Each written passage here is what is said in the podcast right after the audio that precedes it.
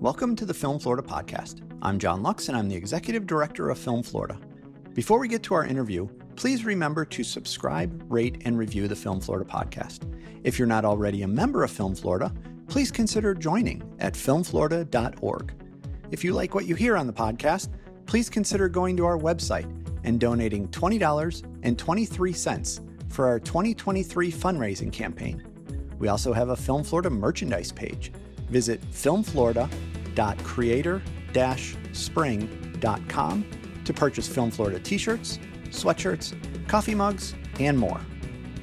Florida resident Nathan Frankowski is an award-winning director who got his start in documentaries and has traveled to more than 30 countries for his work, including filming multiple projects here in Florida.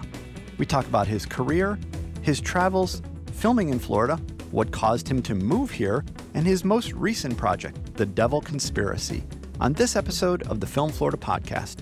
Here's my conversation with Nathan Frankowski. Welcome to the Film Florida podcast, Nathan. Thank you for having me. It's great to be here. So let's kind of start at the beginning. What's your backstory? Well, I grew up in Canada. Uh, the province is Saskatchewan, and the city is Regina. Now, Americans like to call it Regina for obvious reasons, but it is pronounced Regina. It's the Queen City. And kind of had a normal childhood, middle class. It's a pretty big flyover state, not or a province, I should say. Not a lot of stuff happens there. It's not a big like uh, concert stop on the tour, I'd say. So creatively, I didn't really have a lot of outlets that would lead anyone to think that a filmmaker should come out of this place, other than wanting to escape the kind of physical boredom of the place. Um, it's beautiful. It's kind of like Kansas, I'd say, like floating in a sea of wheat. Um, they say it's so flat you can watch your dog run away for three days. Sports was my main outlet. I loved hockey. I still play hockey today. And I played some football, played soccer, but I was kind of an athlete trapped in an artist body. In Canada, you transition to contact, I think in like grade six or grade seven. And I was just always so small. And so it was hard for me to kind of excel and the game was very uh, heavy hitting back then in terms of how i got interested in film uh, it happened early in grade school. My sister's two years older than me and i remember she came home from her report card and she got straight a's. She was always kind of the straight a student and when my turn uh, in kindergarten i got my report card and it was just straight c's. And it was kind of like wow this is this is kind of my fate. This is where i'm going to end up. And I realized I'm not, I'm not great at book smart, at least the, the way the educational system was teaching and grading at that point. And then in grade two, I had this teacher who had an assignment for us, and we're all supposed to write kind of a book or a story. And I was some reason I had in my mind, I'm going to make a hundred page book. And it was like every afternoon we had to write, and people were handing in three or four books, and I was still going hard on my first. And everyone was kind of getting interested, and like, oh, when's Nathan going to turn in his?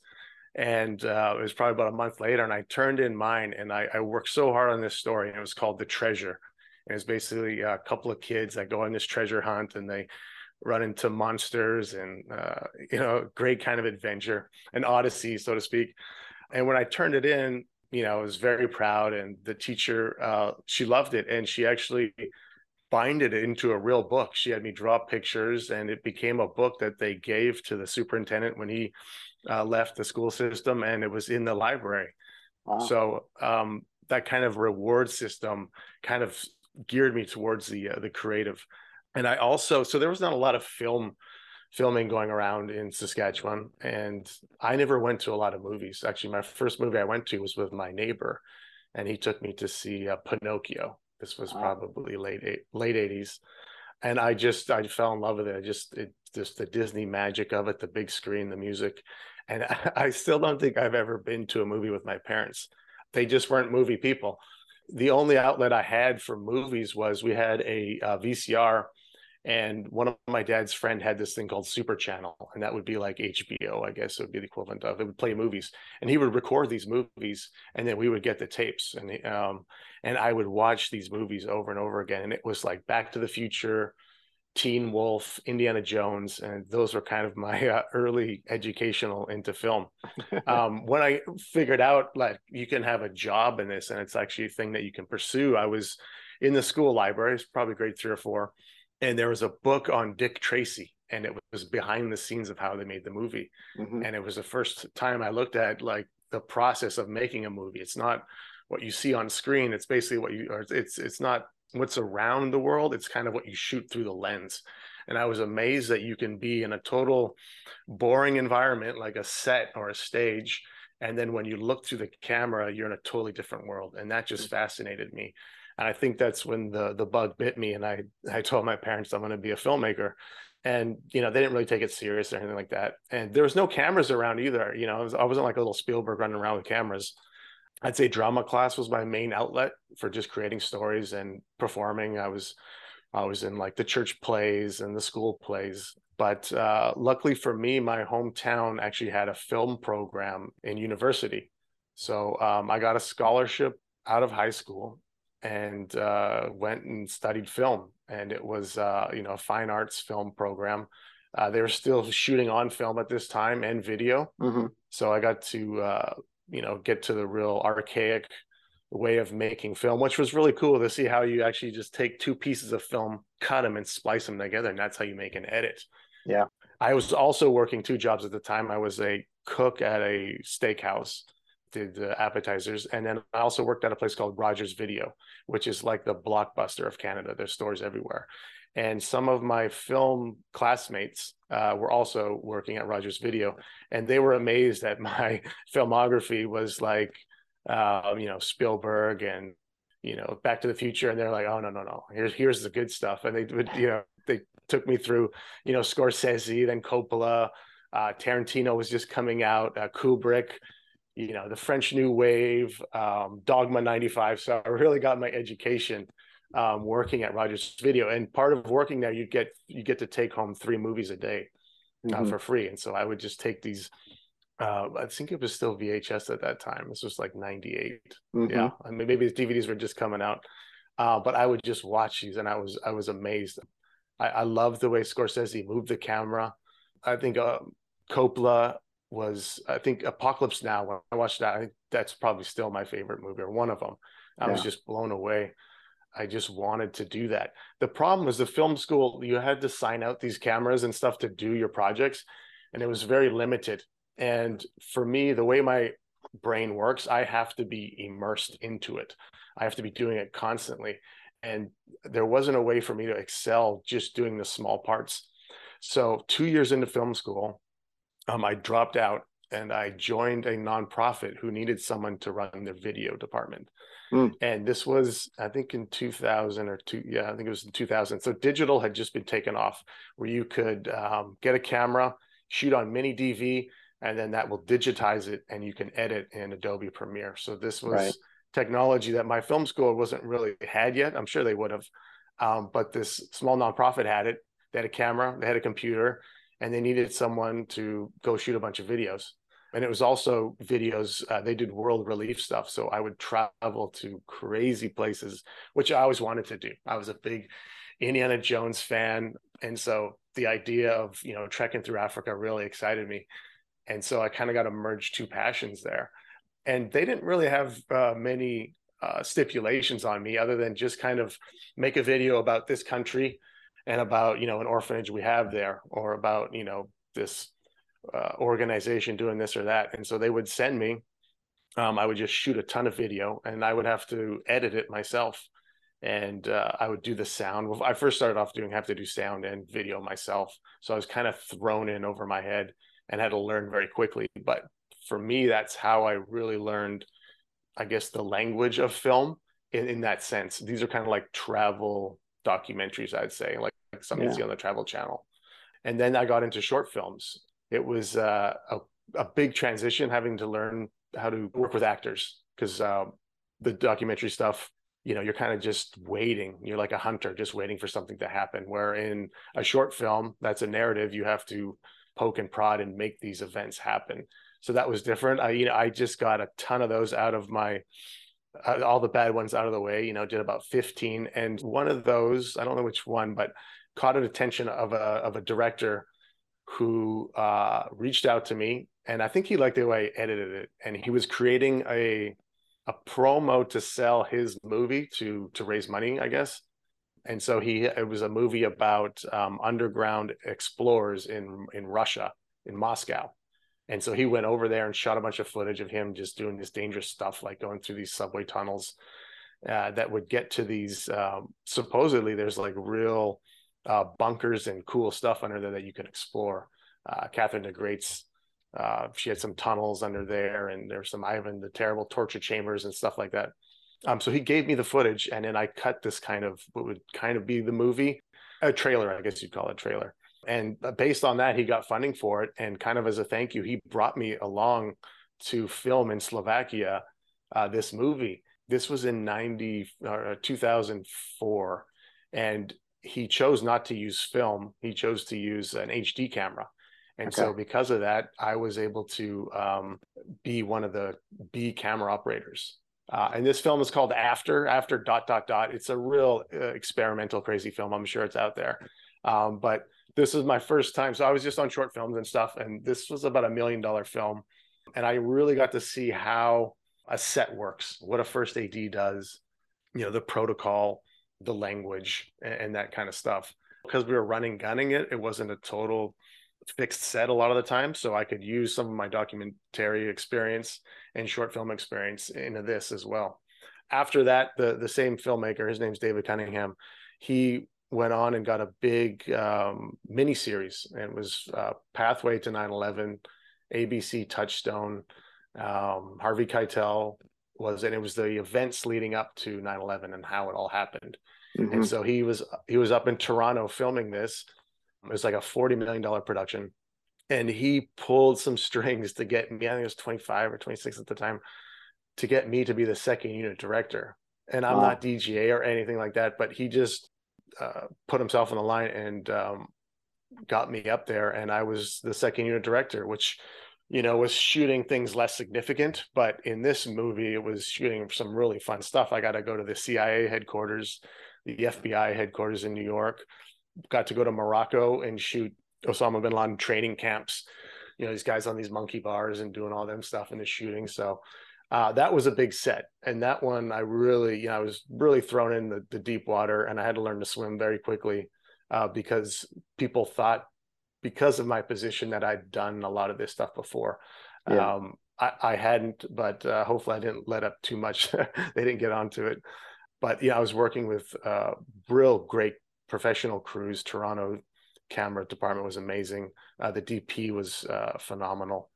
Uh, so I'm just working with these professional people, and from that, I was able to, you know, use that as kind of a calling card, and I got my first feature done. It was uh, I was living in LA at the time, just getting by you know, doing uh, infomercials, doing anything that would really pay. Uh, because of my documentary experience, I was, you know, a very fast editor and good editor.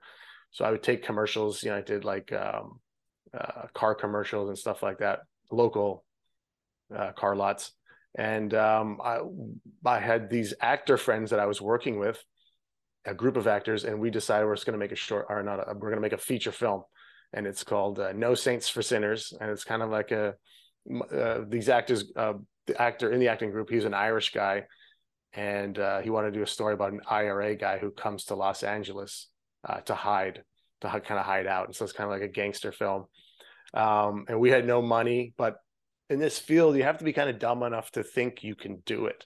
Mm-hmm. Um, and if you're analytical in any way, you would not take these risks because it just it's just so the odds are against you that you'll finish the film uh, or that it'll be good. So you have to be naive and dumb enough to go for it. And I was definitely that. I got a producer who uh, worked at a post production facility, and he was kind of my my sanity, I guess, because I was about to do some crazy stuff, and he was like, "No, no, we have to do this the real way." I remember calling him up, and I was trying to figure out how we were going to.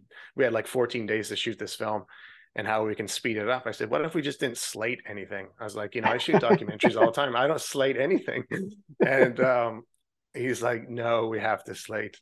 And I was, because I was probably going to have to edit this film anyways. I figured I could just, you know, somehow marry the um, audio and video together. But I'm glad I listened to him because, you know, being in the editing process, I realized how important the slates are for IDing clips and finding clips and marrying the audio to video and uh, Paul Geoffrey was his name, the producer, and he kept us on track. We had, I think, twenty five thousand dollars that the actor brought to the table because he wanted to use it as kind of a showpiece for himself. And from that, we begged and borrowed, and I think we paid our crew hundred dollars a day. None of us got paid, um, but we're all. If the movie does well, we'll get paid back on the side. You know, the DP mm-hmm. didn't work for anything. Um, just kind of the the main crew. So we shot that in 14 days, I think 14, maybe it's even less, just around Los Angeles. We had two red cameras because he worked at the post production house. They were lent to us. Um, this was when the red first came out. Um, mm-hmm. So that was fun. The interesting thing so when I first got into making short films, the hard part was to make your uh, film look like a film. And it was because all the video cameras were at, uh, they were interlaced and shot at 29.9 frames a second where film was 24 and i kept watching i was like why does this look so different? Why does this look like a soap opera or a news channel? You know and it was mainly the way the um, the frame rate was. And then they came out with a film camera that shot in 24 and then the red came out. And so was this was kind of the first showcase uh, to do it. We got that movie finished um, we got a distributor. It didn't make any money for us but it was a way to kind of show what i could do and from that, I met a producer here in Orlando uh, named Kim Dawson. Right. And uh, then it kind of took off from there, and that's when uh, I made the uh, the To Write Love on Her Arms. Well, before we get to to that film, I, I just want to uh, go back a little bit. Like it seemed like for I don't know, ten maybe fifteen years, if I was doing the math right there, it was just kind of chaos. I mean, you were doing all kinds of different things and learn different things did you ever have a chance to kind of sit back and say okay i've learned all these different genres and all these different tasks but this is what i want to do did you ever have that opportunity or was it just you just kind of got thrown into different things and you just ran with it? Uh, there was always a goal to everything. And i think you know for young filmmakers out there every job you have is a is a learning opportunity even if it's the most mundane project. I always wanted to make narrative films. And so what was the opportunity for me was to make these uh, documentaries. But I, I still used my desire to tell stories in this. For an example um, i had a job where i had to go to uh, do a, an orphanage video in nepal. And so i was surrounded by all these orphanages and just asking them their story and there were some really interesting stories. You know some were like um, child labor guys that had to go and break rocks every day before they got to the orphanage. Another one was in uh, Maoist rebel camps. And I was like, let's reenact some of this stuff. And mm-hmm. so that was me saying, let's make a little movie, but still serve that documentary vibe that they need. And so I took these cute little kids, they didn't speak a lick English, and we just ran around this little neighborhood in um, the town is called Birganj, uh, Nepal, and we made a little movie there's a little kiosk I remember, like it's like a, a little wood shack that this guy would sell chips and weird random stuff.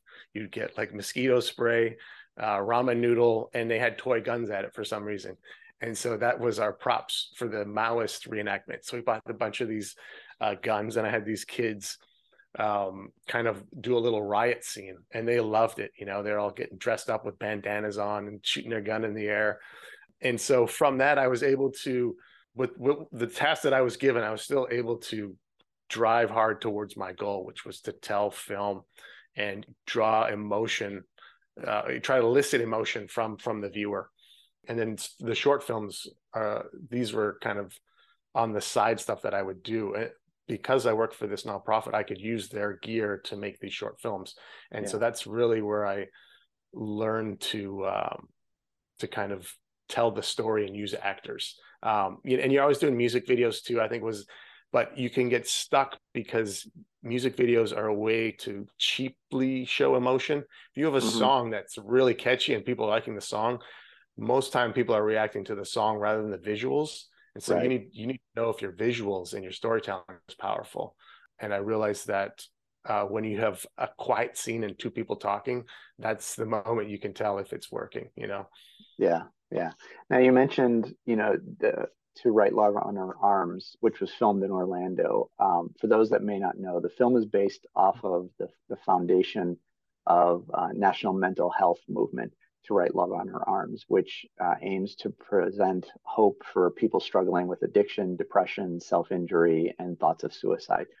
What did you know about the movement before you signed on to direct the project? I mean, did did you get any messages from people in response to your work? You know, just kind of talk about the the film as a whole. Sure. So um, I had seen the T-shirts. You know, it was um, like a mu- uh, music concerts. They were kind of this "To Write Love on Her Arm" shirt, and then you'd see a kind of a, a presence on the internet. I think it was MySpace uh, at the time, uh, but I didn't really know what it was. I was familiar with the movement, something to do with um, maybe drug prevention. I thought. Uh, then when I met with um, Kim Dawson and uh, David McKenna, who was producing the film, who's also a character in the story, of how it came to be, I really understood what it was, and it was a uh, um, a movement based on a story of helping a girl uh, get to recovery, and then the journey doesn't stop there. It's to kind of take it one day at a time and and keep recovery. And it's it's uh, I would say what it does best is it it it lets people know that their story, even though they're unique, that their situation isn't unique. That it's a very human thing, and there's a lot of guilt and mud thrown on these ideas of uh, cutting and self harm and and drug use. And so you might think you're the only one but there's a lot of other people going through the same thing you're going through. And for some reason that helps people. I think getting through that first idea of guilt and that you know i'm not some glitch you know some bad programming that this is part of the human experience and uh, it can be a beautiful thing and so the story um, is about a, a, girl named Renee who's bipolar. Um, she would see vivid colors with lively music and very oversaturated on her upswings, and then just this desaturated depression, heavy cloud on the downswings. And her coping mechanism was drugs and self harm. And so she would cut herself and uh, you know use drugs um, but she also had other coping mechanisms, which was music. She loved mm-hmm. music. And so this was the stage uh, that I used to kind of draw on the visuals. And so she hit rock bottom and she needed a change. And her friends came around her and took her to a rehab center. And it's very, she was very hard to get someone to admit that they need help. And so they knew they had her. She was just rock bottom. So they took her to a rehab center. Rehab center says she still has um, uh, drugs in her system, she can't be admitted. Bring her back in five days. And so that's kind of the story. And they have to keep Renee from going back to her old ways. And so her parents didn't let her come home for good reason. They had another uh, younger girl, uh, a daughter at the house. Um, and so she had to go and live with David McKenna, um, who had a roommate named uh, Jamie Tworkowski, and then two of Renee's friends. And so it was these this group of friends that um, stayed at this house and kept Renee at bay, kind of kept a leash on her. And Jamie was kind of taken with her story. And when they got her to rehab, he wrote kind of this poetic thing about her story and posted it online. Mm-hmm. And the emotion that he felt, he wanted other people to feel because it was something very special for him. Um, and he didn't think anything would come back of it. But as he posted it, he got just thousands of responses from other people going through the same thing. And it kind of became a movement um, larger than he ever thought. And Renee, when she jumped out of rehab five or six months later, this movement had now blown up. And so she had no idea. I think Jamie had talked to her and, uh, you know, it wasn't a total surprise, but it was hard for her to kind of be this um, this view of uh, recovery because she was mm-hmm. still going through it herself. And so it was just some of the added pressures onto that. And so um, that was kind of the story. And it was fun because the way the script was written was when she puts earphones on whoever she's listening to comes alive before her. So the music performances would be um, present in the room. And that was a fun mechanism that we used. So we had some great bands uh, throughout the uh, throughout the movie. And it was we also used a lot of visual effects to kind of sh- illustrate her uh, creative creative mind you know uh, even starting at a young age. And when you are a creative person um, as renee is it's um, it's a benefit, but it also has some some bad sides too, where you can, you know, these demons and things can come and kind of haunt you. And so uh, we show we show the good and the bad. But uh, yeah, that movie for me was was a big one. Um, Sony uh, Pictures picked it up. Oddly enough, it was one of the movies, and this kind of led to its lackluster performance. Was uh, it was one of the uh, movies that was stolen from the Sony hack uh, right. by we're thinking North Korea I think it was in January that hack happened, and it was supposed to it was scheduled to come out in March, and that night it was downloaded like thirty thousand times, and so I think because it was out there, and the main fans of this group and of this movie are a very online technical savvy group so they would know how to get it and they've been waiting yeah. a while for it so i don't blame them for trying to get it um, but you know i think sony kind of pulled back some money and and didn't put as much into the uh, release as as they probably anticipated because of this. So it was unfortunate, but um, the film is still out there, still doing good, and I do get a lot of responses um, from people, a lot of parents actually, um, who talk about you know that they can cope with what was happening in the film and and how um, they showed it to their daughter or son, whoever's going. A couple of sons actually. I didn't know that um, cutting was a deal with males, but it is too. And so, yeah, yeah, you kind of get, and it's it's amazing to know that you can do something like this and have a um, kind of a positive response like that. So it was it was a very special film to me. I had great crews here in Orlando. Steve Campbell, who passed a couple mm-hmm. years ago, he was the DP. I loved him, and uh, I would say some of his best work. But that's because yeah. it's my film. He went on and do amazing stuff as well. But yeah. and you had an amazing cast too. How did that all come about? It was an amazing cast. Um, we went out to CAA and they gave us a little book of like people to choose from upcoming actors. And um, it was that and also our casting agent just was able to produce um, some great casts We had Kat Dennings, uh, Chad Michael Murray, Rupert Friend, Corbin Bleu.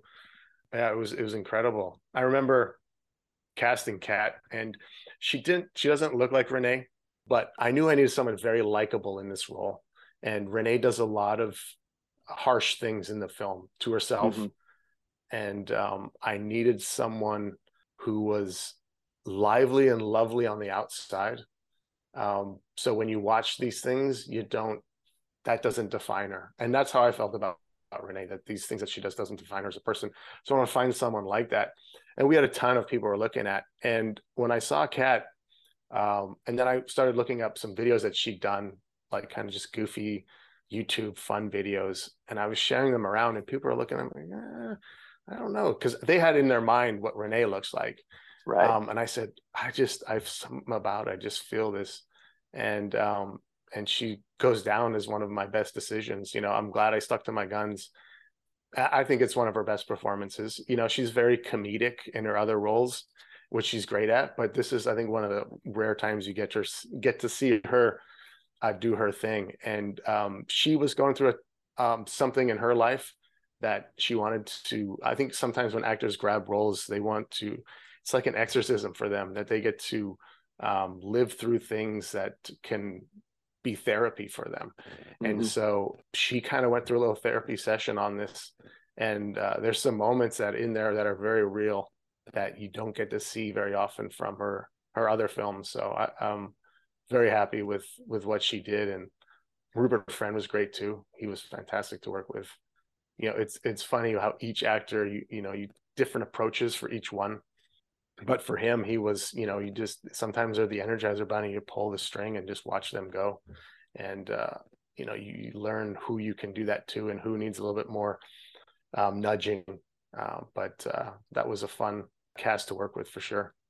And if if people are familiar with Central Florida and, and watch the film, you'll see lots of downtown Orlando. You'll see a little bit of Full Sail University. Uh, it's very recognizable that it's it's Orlando if you know the area. Yeah, um, we wanted to make it an Orlando film. That's where the um, the the actual story took place.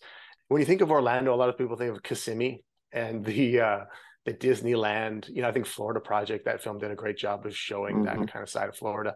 I wanted this to feel more urban, and yeah. Orlando actually had like a cool historic downtown that I was surprised when I first went there.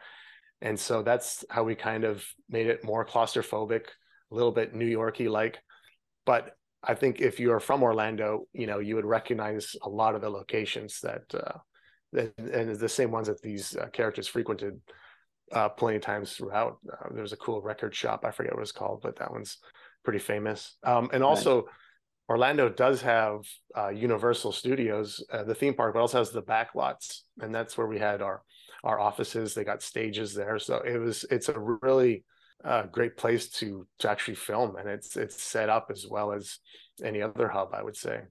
Yeah, from the Department of you know, it's a small world. Um, you know, the company I worked for at the time was involved. We've we've known Kim Dawson for a long time, and we were involved in some of the the audio post production and Rob Hill, who's actually listening to this as he edits our podcast because he's our podcast editor, uh, worked on the audio for that. So, you know, they're kind of full circle here. Uh, you know, I remember when the film came in, when Kim brought it to us and and we were able to help out. It was it was uh, it definitely caught your attention. It wasn't just another project.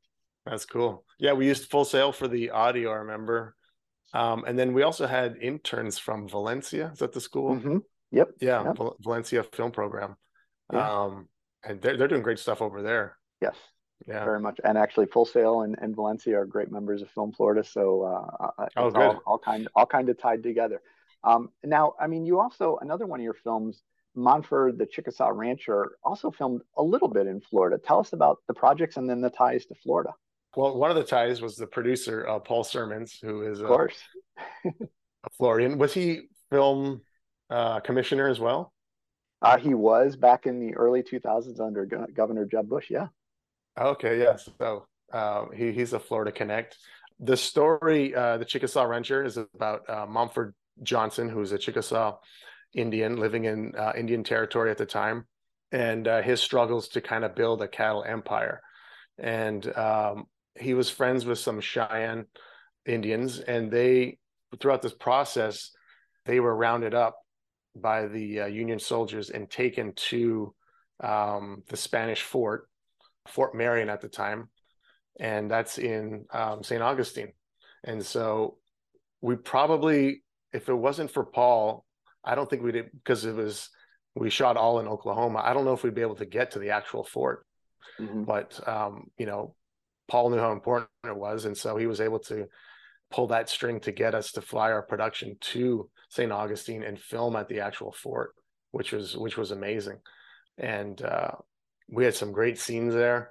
That film though was was one of my toughest films, uh, and weather was just brutal in Oklahoma, and it followed us to Florida as well. uh, and so we were we we definitely got rained out a bunch of times. But our last scene was on the uh, was a beach scene, just in the beautiful coastal beaches that that uh, St. Augustine has. And Mumford is an Oklahoma native, so he would never have seen the ocean. And so it was an amazing scene. We thought if he was out there, and he was he, eh, the real Mumford, he would have had to go and check out the ocean. So that was our ending scene. And there's this ominous cloud just lurking. And it was just fate that it was, you know, going to come and rain on us, but it stayed at bay and actually produced this beautiful sunset. So that was kind of a uh, a silver lining or golden lining to our our film that was uh, pretty special that we got to uh, film in the actual location in St. Augustine and their beautiful beaches. Well, and then you know, speaking of Paul Sirmons, another film that he was involved in that you were was called Te Ata, uh, which received great attention from you know Deadline, who said the quote was a two million dollar indie looks like a $50 million Hollywood feature. So talk a little bit about that project and how you made a $2 million budget look like a $50 million feature. Yeah, we definitely didn't have uh, 50 million. I think we had two and a half, two and a half million dollars. And Paul, yeah, Paul was the producer on that. And Te Ata is a story of a Chickasaw female storyteller who went all the way from Oklahoma to actually get to the White House to perform for uh, the Roosevelts. And the, the story is her journey and um, how I was able to make it feel bigger than it was was uh, I remember Hitchcock always had this trick of showing what's off screen uh, a little bit more than what's on screen, and so the challenge of this we're filming in Oklahoma, but I had to sell New York, I had to sell Pittsburgh, I had to sell a whole tour that Te Ata goes on around America, but all in pretty much small town Oklahoma. Hmm. Um, so what I did was I through use of stock footage, some stock footage that I was able to find of trains and things like that, and um, clever use of visual effects, which were a very small budget. Um, I was able to turn a small town of Guthrie, Oklahoma, into New York. And uh, I told the production designer, just give me the bottom floor and I'll take care of everything above. And so we just made it look as claustrophobic as possible. And we sold a lot of the visual effects through like a window. So if you're looking through a window, there's New York City out there. Uh, it's cheaper because it's a little bit of VFX, it's not the whole thing. And that actually worked out story wise because um, grew up in Oklahoma, very vast and spacious. And as she gets pulled further away from home, spiritually and physically, uh, the world becomes more claustrophobic for her. And New York was a great uh, place to play on that. And so for me, my approach into that story was the idea of home. And, you know, what is home? And it's a place that we all use to go to to get our base, to kind of get our anchoring. Uh, it's where we get our moral compass from. And um, her being Chickasaw, her moral compass and home was very strong and tied to her her traditions but she had this desire to be a storyteller, a performer. And so as she moves out into the world, she kind of gets into Broadway and starts doing that kind of stuff. But there's this pulling on her and this feeling like uh, she's not doing what everything she everything that she was created to do. And there's a uh, a moment, a very powerful scene where she's uh, she's got a, I think it's her fiance at the time, and they're watching a movie in New York. Uh, this is in the 20s, I think, 20s or 30s. And they always play these like black and white cartoons before the movies. And there was these um, cartoons that were caricatures of Native Americans, very derogatory. Um, the audience is slowly starting to laugh, and then they're laughing at the Native Americans who, you know, is just a horrible, goofy cartoon of them doing caricature things. And she is very upset by this and then her and her fiance have a talk and she's like that's how they see me you know all this stuff i'm doing. And he's like that's not how they see you. And he basically challenges her and says you need to show the world what you are because if you don't that says they're going to take your story over and so she decides that she's going to become a full-time storyteller performer in a sense. So taking the chickasaw heritage and the stories of native americans and presenting them to the world in a beautiful display of dance and music and and story. And uh, and that's what she does. And she would go around to schools and educational programs and eventually uh, got to the white house. And you know that's a that's kind of a, a question that he asks. Is a question that all of us filmmakers kind of have to ask ourselves is what story do you have to tell and mm-hmm. are you telling that story because you can get pulled you know there's a lot of um, you know, big Hollywood wants you to tell a certain type of story, but if there's something on your heart and uh, you have the ability and the strength to tell it, you know, you got to dig in and do what you're born to do. So that was that's kind of the the through line to her story. And what, what's cool is, um, you know, as she gets further from home physically, you know, spiritually she gets pulled away as well, but she comes back to Oklahoma, but it's home is not some place that's a physical place. You can travel with it. You know, you can take it with you, which is the great thing. Uh, because the Chickasaws, that's not actually their traditional home. They were pulled from, you know, northern Mississippi uh, when they got kicked out uh, through the uh, the Trail of Tears, and they made Oklahoma their home. So it's it's not something that is physical, but it's something you bring with you, and it's a it's your spiritual base. So that, yeah, that film it turned out a, a, lot better than I think what people thought. If you're on set, a lot of the times there was things that were just as movies always fight, fight you to be made. Um, and so this one was doing what movies do, and it was fighting me, fighting Paul. But we made it, and uh, you know we had a great lead, Q'orianka. She was fantastic. You know, she was someone that I knew could do. The thing that scared me in this, every film kind of scares you in a way, which is good. That's how it's supposed to be, because then mm-hmm. you feel challenged. And the fear for me was these these storytelling displays that she would do. Um, you know, because there wasn't a lot of there was no video of Te Ata, maybe one or two of her talking, but not a lot of of how she would do her performance. And Q'orianka is a performance. Artist. She's a performer, and so I I drew heavily on her to kind of create these pieces, and she just created these beautiful. And you know, working with the Chickasaws, they wanted everyone to be Native American. Who was Native American, and also uh, most of the white roles went to Native Americans as well. Um, some of the things that they would have is that they want as many people in their tribe to be part of the film as possible. Um, mm-hmm. This is where my documentary background helped out because I would obviously work with non actors, and so a lot of these people were non acting. And, and, the trick to that is to is to give enough time and to trick them into not thinking they're acting. You know, and just uh, you know, like I say, it's hunting. A lot of time, just waiting for stuff to happen.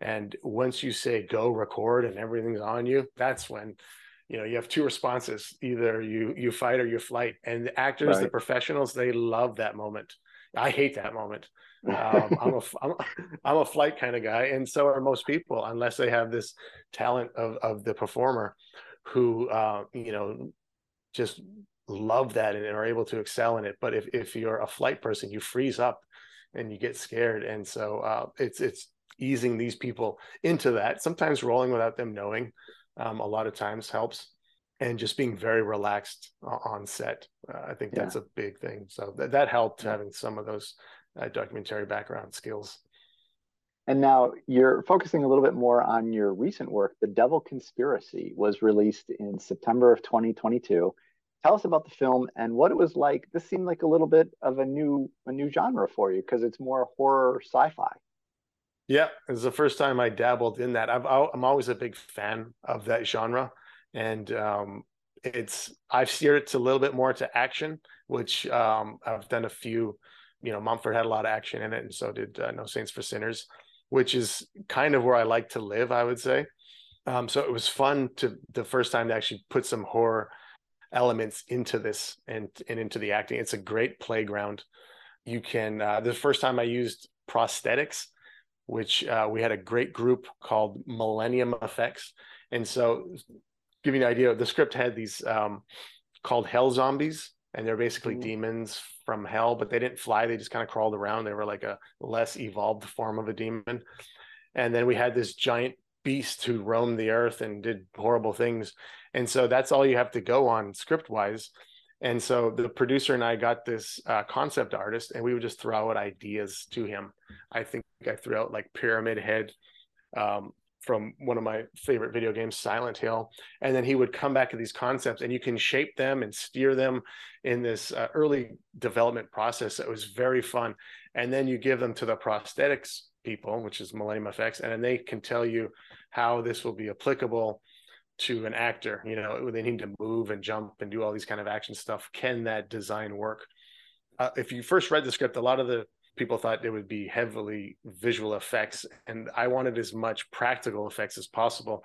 I don't want actors reacting to tennis balls if i can avoid that. And so every um, hell zombie and demon i wanted as a real physical person that they can reach out and touch. And that also translated to hell. We spend like maybe 20% of the film in hell. And so doing research for them and this is a limited budget. I think we were maybe five million bucks mm-hmm. um, and the, the the script read like it was 50 so we had to like cut it down. And also had like these crazy environments that you can't just go and you know shoot a hell because where is that you know? Um i'm sure there's some places people think well, yeah, hell, but I, I, have, I, have, a few ideas. Uh, with hell uh, there's not a lot of film that you can rely on to watch uh, like i think uh, constantine that film they go to hell a little bit and then what dreams may come there's some hell. But it, there's not a lot of uh, actual hell that's on on film to research. And so we relied heavily on uh, artwork and one of the artists was uh, gustave doré and he did some drawings from paradise lost. And something about it was captivating because it was it wasn't your typical uh, fire and brimstone devil with a pitchfork. It was a cold and and dreary and rock cliffs, and um, that's that's how I wanted to kind of picture hell. That it was a lonely, cold place, not a hot lake of fireplace. And so um, when we got to Prague, everyone wanted me to shoot on a stage, and you know, 360 green screen, and I was just like, I know how budgets work, and I know the VFX budget always gets cut, and I was right about it. And so I knew that if I'm going to rely on it, it's just going to look like crap because I don't have the money to do it properly. Yeah. And let's get it in camera here now, where I know I can make it make it happen. No one wanted that. The first AD didn't want it. The DP didn't even want it. We had kid actors in hell, and part of the uh, in we shot this in Prague in uh, Czech Republic, and part of the labor laws there is you can't have kids working after 12 uh, 12 at night or something like that and they can only work six hours. And so to film hell where i wanted to uh, it would have to take place at night. And they were mm-hmm. like no because of the actors. So I, we went and toured a bunch of stages and it just felt small. I wanted hell to feel vast and i wanted actors to be able to touch things and have you know the real surface of hell be underneath their feet. And so i just i snuck to the production designer and said what can we do? What can we do? And he takes me to a rock quarry and I was mm-hmm. like, this is it. This is it. I mean, we didn't have to do any visual effects to it other than just set extensions that are beyond. So it's a lot of times where actors aren't walking in front of it. It's just stuff like the sky and stuff right. like that. So it's it's easier on the VFX budget. And it kind of gets me into that real world where I, I excel because I can see it through the camera and the actors can can work better. And so we sold the production on it um, that we're going to film there and um, we're going to do it at night. But and so it was May or June in Prague. So n- night was only six hours, which was a real pain. Um, but we had to get it all in. Like we had four days there, um, but it turned out amazing. Another thing I wanted was for hell to feel to have its own weather and it not to be very nice weather. I wanted to be windy and like snow flurries everywhere. And so we just had giant fans out there blowing smoke. And uh, these nights were really cold on set. I remember the actor, he's in this like bundled up jacket uh, just before the take goes. And then he's like, as soon as I take off that coat, I'm like, oh man, this sucks because he's in his little um, outfit. And then he's like, then he hears, turn on the fans. And he's like, no, because then the fans is blowing all this cold weather on top of him. But uh, we had some troopers out there, and uh, Joe Joe Doyle it was the lead, and he he was definitely a trooper he had to go through hell uh, physically and uh, mentally there. And uh, yeah, that was uh, it's great. And so we uh, the VFX played it nice. Add a little bit of um, like burnt flurries through the air, um, little embers that just added a nice touch to the, uh, the, the DP shot it amazingly. Had this giant box of a soft box that just kind of gave a hue. No real couldn't really tell where the light was coming from. It was just kind of a dull hue all over the place. And uh, I'm very proud of how that that hell turned out. And uh, and we even had the devil down there, and we had a devil suit for him. So all these prosthetics were head to toe. Um, the actors, you know, spent their you know six hours to get ready. But what it did for me was you can see exactly what you're getting, and the actor also, you know, encompasses that person once they get that stuff on. They look in the mirror and uh, they see them. But it was a very difficult uh, script. I'll give you an example. There was a scene in there. They take these two girls uh, and then put them in a bird cage that's hanging over top of a well, and they drop this bird cage into the well, which goes to hell. And once it lands, this is this is how the script's describing it. Once it lands in hell, um, or this halfway place between hell and um, and earth, these demons jump onto the cage and then torment the girls. And then he's like, okay, then how are we going to do this? And I'm like, oh boy, how are we going to do this? And I have this limited budget. And so it was idea we'll use VFX demons that are jumping on these girls. And I was like, no, again, that's going to be how you show how you VFX someone grabbing someone and pulling them back. You know, right. you're gonna have like someone in a green suit doing it.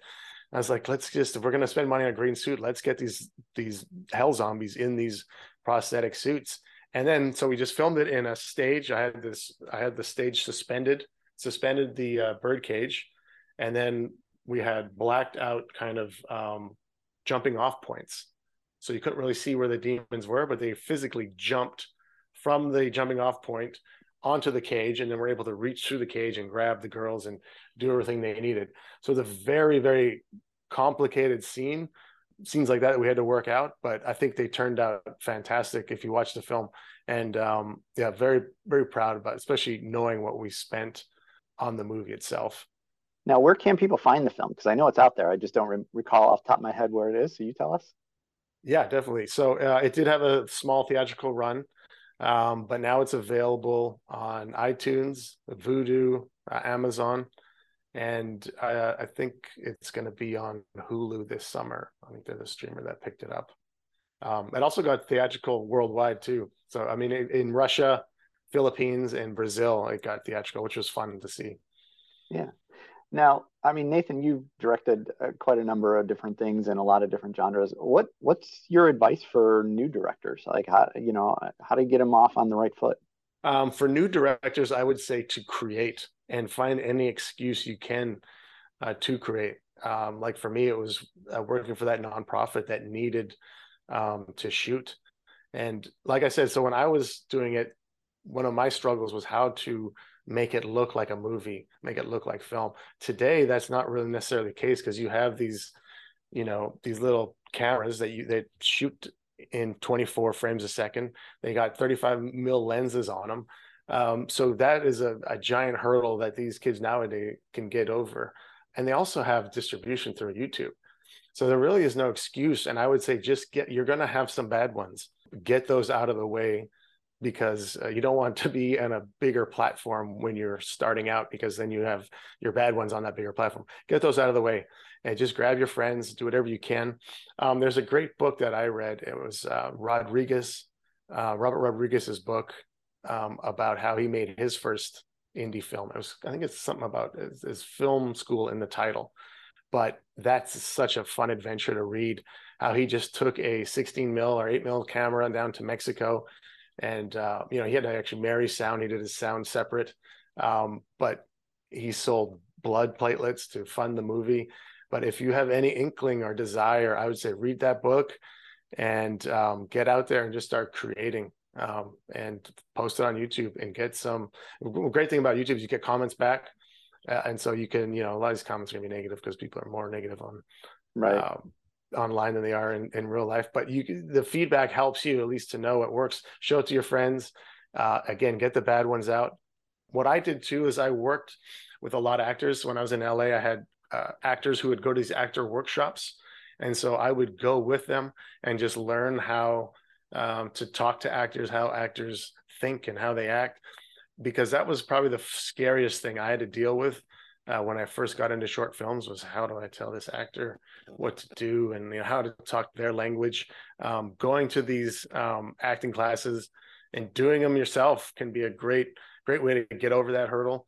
And um, these these actors were the same ones that did um, my first film with me, No Saints for Sinners. And one of the great things about that was I got to workshop the the scenes with them for like three months. So normally films, if you're on location, you know they bring the actors in a week maybe at the most from my budget level a week early when you get limited time to go over the scenes i had three months with these guys we're all local so we would just go over each other's houses and just work and work and work these scenes and then when you get on set uh, you worked them so much that it, there's no big surprises other than the set itself um, and when you're shooting in 14 days or 12 to 14 days uh, you know you don't have a lot of time to be surprised by how an actor's performing and have to uh, negotiate that. So uh, it helps when you have to shoot fast. But yeah, and then I would uh, is another thing that helped me with documentaries was the ability to steal sets um, and steal locations. You know, if you're in a crowded space, crowds are hard to to uh, to get on film because you have to pay each person. But you can sneak cameras into places, you know, in airports and shoot a scene there. I'm not scared to do that. I've done it all the time.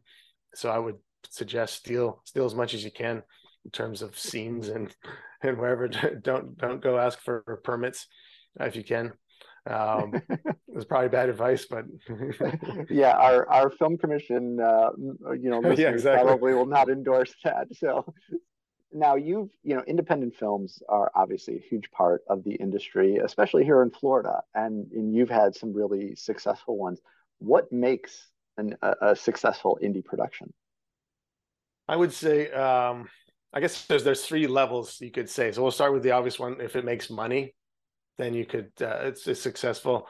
Uh, the second one is a good tell is if it gets distribution because that means that someone someone else believes that it's marketable um, and so that that's a good sign that it's uh, uh, successful. But the third one, and I would say movies are so hard to make that um, to get one completed in itself successful like i said they fight movies will fight you to be made.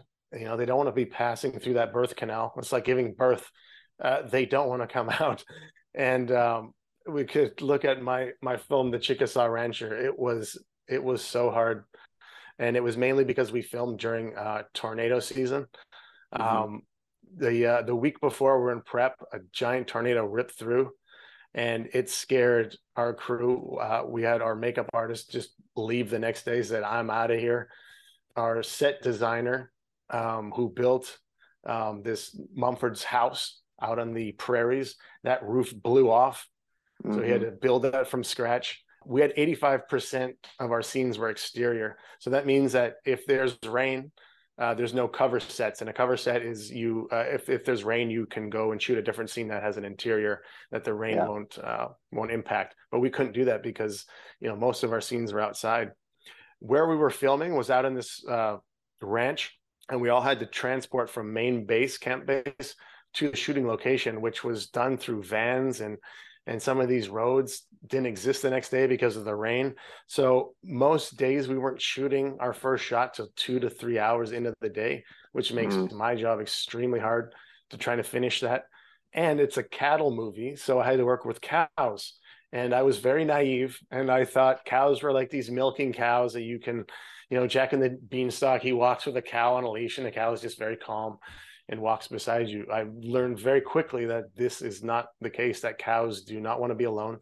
They hate being alone. They will fight you to get to their um, their other companions. And I had this scene where um, Mumford caught a cow, saw its brand, and says, "Oh, I know this. It's it's this guy's cow." So they take it to him, and then we have a scene where Mumford's talking with him, and then in the background we see this cow, and so the cow is not doing what he should be doing. He's freaking out. He's making horrible noises because he's by himself. And uh, as soon as the camera rolls, he breaks out of his like like tied, I think his like horn to to the fence so he could just stay still. And then as soon as we roll, he breaks out of that. He busts down the fence. He runs through our two actors. They jump around, and he looks at me at Video Village, and I'm like, "Oh crap!" And then he just darts the other way. Thank goodness for wow. that. But that that was my that was the day one. And so I'm like, oh, I have to rethink everything. I mean, I have scenes where they're walking with cows. So I had to go back to the drawing board and and, and write that right away. The heat was horrible, so hot there. Uh, bugs, uh, yeah. just because we're on this um, this ranch. I mean, I had things crawl up my back and just bite me so hard. And then the time. So I had we had the scene where there's a uh, it's a hospital on fire, and we had this big set, and it was like fire coming out of um, the windows with with great special effects, uh, and then we supplemented with visual effects. Um, but the scene is Mumford gets there, sees that the hospital's on fire. He grabs some buckets and goes throw some water on. Then um, the townsfolk come and help. They grab buckets and throw it on. And then Mumford says, "Hey, we have a whole bunch of Cheyenne Indians who are awesome workers, but they're in that prison you put them in. Why don't we get them to come out and help?" So they're a little resistant, but finally, then the Cheyenne Indians come and they help put out the fire. So I have this all shot in one direction only. And now the sun's coming up. And Paul is like, we can't, we don't have another day. This is it. We have to move on. And so I, I'm an editor. I know I cannot make this scene work if I don't get turnaround coverage. I need to see the, the building that mm-hmm. they're all running into. And so I basically corral my guys together and I say, look, we have one take and it's going to be a long take. Because as soon as we say cut, Paul's going to call it and we're going to go. So do not cut the cameras. And I ran like a 10 minute take of all of this action. And I was like running, this is where documentaries helped out too, because you can set these set pieces and then, you know, you're kind of like a uh, football quarterback out there, just run again, run again. And that I wouldn't, you know, we wouldn't cut, we would just reset, we'd run it again and Dermot Mulroney, who was the actor in that, man, he was a trooper. He didn't care that we looked like chickens with our head cut off. He was game, and he had this. Um, he had to run out with Mumford on his back throughout the scene, and he just kept doing it back and forth, back and forth. Plus, there's smoke everywhere. So, um, movies fight you to get made, and if you got the right team and you get it complete, I would say that that's that's a successful indie film in itself. Yeah, yeah. Now, Nathan, you're a recent transplant to Florida. What led you to move here? Um, so I was in LA, I think for like 20 years, but I did do that movie in Orlando, which I actually ended up living in Orlando for close to a year while we made that movie. And it was uh, during COVID. My my wife's family's from Florida, and um, her dad had a heart attack, and it was she was just weighing on her about how my son doesn't get to see her grandpa much, and also the uh, the impacts of COVID and how you know he was just stuck at his computer and in his house for so long. Um, california was very shut down. And we talked about moving and so this was just kind of the the bump that we needed. And it, i didn't i was kind of against the idea at first and uh, we I, I, she was showing me houses and stuff. And i saw this house um, in close to dade city and i was it's a beautiful arch- architectural house mid-century on a big piece of land. And I just sent it to her jokingly. I said, okay, if we're gonna move to Florida, I want to move to a house like this. And it was it was off the market. It was uh, in negotiations or something. And then like six or seven months later, it came back on the market, and it was it came back at a, at a big price discount because some things needed to happen to it. And we're not scared of that stuff. We did that to our house in in LA. Um, so we're, we're we like those kind of challenges. And so she's like, "You said it." So she just flew out on her own and checked out the house and said, you know, we didn't know anything about Dade City. She had camped around this area as a kid. Um, but other than that, we didn't know much. We knew it was, you know, 45 minutes to Tampa, which I like Tampa. Um, but when she came out, it was Dade City's great little, cute little like hallmark town. And uh, there was a new school that was just starting. My son's just starting ninth grade, and there's a brand new school, a tech school. Uh, it looks like a Tesla plant. I mean, the school is amazing and uh, they have uh, courses you get to choose. You know, you can choose robotics, um, cybersecurity, um, or nursing, and these other. And so he's very hands-on, and he loves robotics. So he that was a big, big indicator and helper for us to move. And and our house in LA, uh, we did very well, and it sold in like six days. It was it was crazy. So that made the move. Um, and I think it was because we lived uh, in in Florida for that year during Orlando and uh, you know got some some good connections out here. Um, not all of them have moved to Atlanta, so uh, we, hopefully we can move them back. Uh, yes. I, I, still think uh, yeah, it's great places to film around here. And so, where can people keep up with everything you're working on? Um, so I don't have a big social media presence. I do have some uh, on LinkedIn. If you need to contact me, you can find me there. And then on Instagram, I just kind of post stuff about um, my films. But you'll see when they come out and stuff like that and it's just my name, Nathan Frankowski, on both those. Well, Nathan, I, I, really appreciate you spending time with us today, sharing some great stories and your expertise uh, in the industry. Uh, we really appreciate you being a Film Florida member, and thanks for being on the Film Florida podcast. My pleasure, and I'm, I'm thankful for what you guys are doing, and uh, hopefully can spread the word and, and get some more filming going on here in this great state. That sounds awesome. Thanks for listening to the Film Florida podcast. For more information about Film Florida, go to filmflorida.org or visit our social media pages on Facebook, Twitter, Instagram, and LinkedIn. If you're not already a member of Film Florida, please consider joining at filmflorida.org. If you like what you hear on the podcast, please consider going to our website and donating $20.23 for our 2023 fundraising campaign. Check out the Film Florida merchandise at filmflorida.creator.com spring.com. And please remember to subscribe, rate, and review the podcast.